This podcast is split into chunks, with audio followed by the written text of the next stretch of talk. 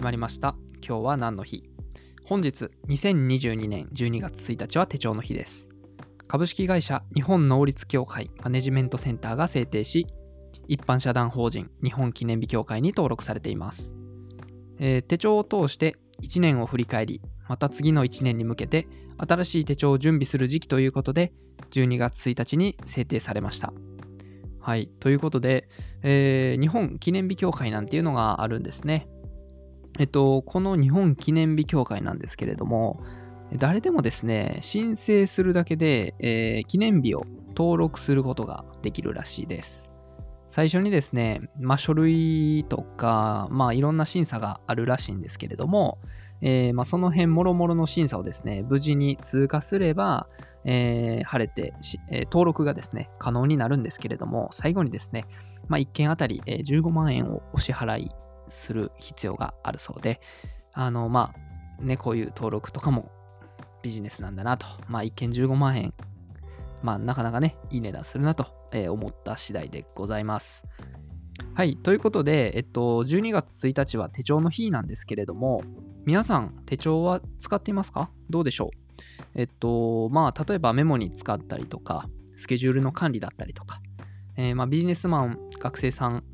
えー、その辺の人たちにとってはですね、必須なアイテムなのかもしれないですね。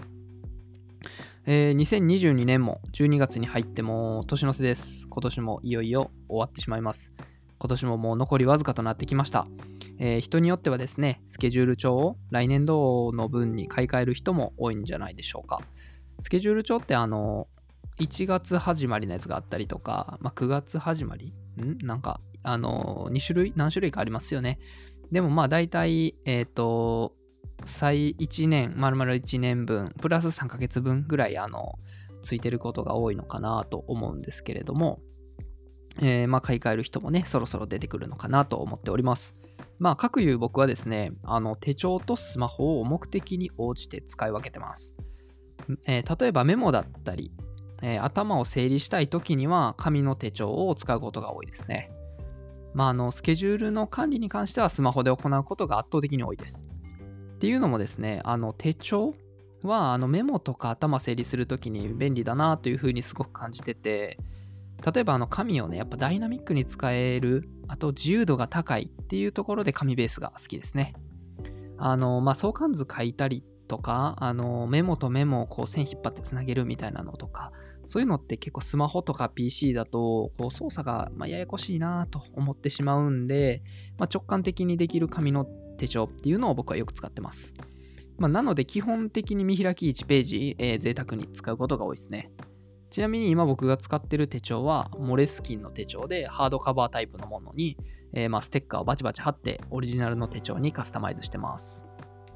まあ、翻ってスケジュール管理の方なんですけれど、あの紙ベースでやるとやっぱ予定が増えていった時に大変だなと僕は感じてますんで、まあ、スマホアプリだったら時系列順に並べてくれるし、ラベル分けとか通知機能とか、まあ、そんなんもあったりするんで便利だなと思ってます。あの、例えば、えー、まあ、明日の予定ね、あの、明日の夜の予定を朝入力したとして、で、えっと、あ、思い出したと思って、お昼に明日の朝の予定を入れたときに、紙だとこう順番前後できないですよね。ただ、あの、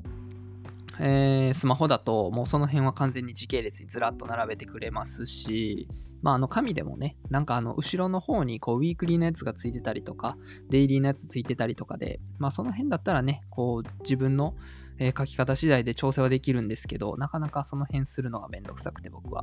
あのカレンダーみたいになってるところのあのちっちゃい枠に書き込む派なので、えー、まあそういう側面もあって、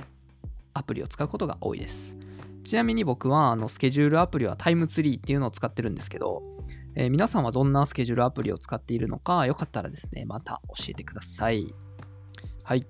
えー、今日は何の日は、その日にまつわる知っていても知らなくても、得も損もしない情報を発信していきます。取り扱ってほしい記念日や、こういうジャンルの記念日を教えてほしいといった要望などありましたら、Spotify の方は Q&A 機能で、その他のプラットフォームでお聞きの方は、お便り、各種 SNS にてお問い合わせください。それでは皆さん、今日も一日いってらっしゃい。